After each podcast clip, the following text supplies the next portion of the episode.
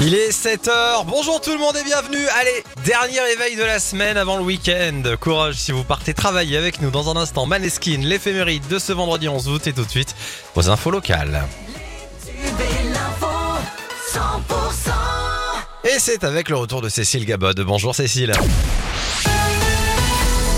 Bonjour Axel, bonjour à tous. Et attention, si vous êtes sur le départ, il va y avoir du monde sur la route tout ce week-end. Conséquence d'un nouveau chassé-croisé, des vacances, ajoutées au pont du 15 août.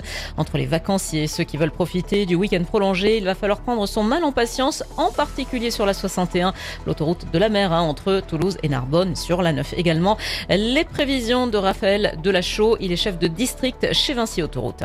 Le week-end va vraiment être très très chargé hein, puisque euh, il y a déjà beaucoup de personnes qui diffèrent leur déplacement. On invite quand même à le faire et à éviter euh, les horaires les plus chargés. Donc pour demain vendredi, les horaires les plus chargés seront de 11h à 19h, le samedi de 8h à 18h, le dimanche de 9h, de 9h pardon, à 17h et le lundi euh, de 10h à 13h.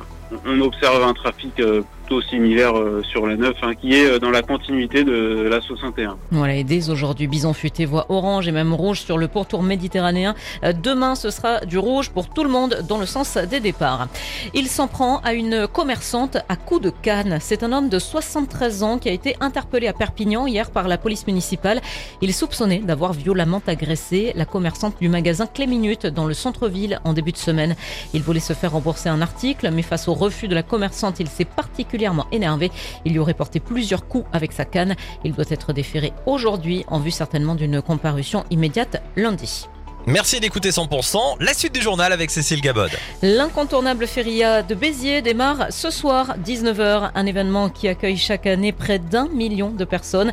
La feria débutera pour sa traditionnelle messe dans les arènes de la ville, suivie d'un festival de flamenco, d'un paquito géant. Au programme des prochains jours de festivités, les incontournables corridas, des courses, des jeux d'hiver, des concerts ou encore des beaux dégâts. Et depuis plusieurs années, la municipalité souhaite que l'événement soit plus ouvert aux familles. Elisabeth Pissarro, première adjointe de la ville de Béziers, chargée de la culture, du patrimoine et de la feria. On l'écoute. Des jeux pour les enfants, des courses. On a la course des caisses à savon, la course des chaises de bureau. En fait, toute la journée, des jeux gonflables.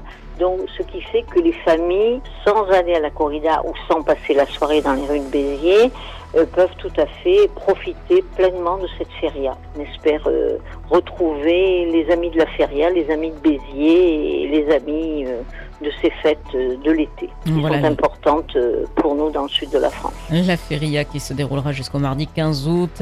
Euh, à noter que les anti-corridas manifesteront euh, ce dimanche. En rugby, match amical pour Perpignan ce soir qui affronte Toulon. Un match de préparation avant la reprise du top 14. Coup d'envoi à 20h au stade des Mégirales. Hier soir, dans le match Béziers-Carcassonne, eh bien, ce sont les Carcassonnais qui se sont imposés face aux Biterrois, donc 14 à 10. Avis aux acteurs en herbe en vue d'un projet de long métrage sur Perpignan et ses alentours. Une comédienne est recherchée pour un rôle secondaire. Une femme entre 30 et 55 ans avec euh, déjà une expérience de jeu devant caméra pour une période de tournage entre décembre 2023 et février 2024. Rendez-vous sur la page Facebook Casting Occitanie. La suite du journal avec Cécile Gabod. Le gîte de vacances près de Colmar, dans lequel 11 personnes ont perdu la vie dans un incendie, n'était ni déclaré en mairie, ni conforme aux normes de sécurité. Le bâtiment incendié, une ancienne grange rénovée il y a quelques années, n'avait aucune autorisation pour son activité. La structure n'avait pas reçu la visite de la commission de sécurité. Trois policiers du raid ont été mis en examen à Marseille hier pour violence avec arme ayant entraîné la mort sans intention de la donner et placés sous contrôle judiciaire. C'est dans l'enquête sur le décès d'un homme de 27 ans lors des émeutes début juillet dans la cité phocéenne. Et puis le bilan des incendies dévastateurs qui ont quasiment rasé une ville touristique de l'archipel d'Hawaï euh, parle désormais de 53 morts.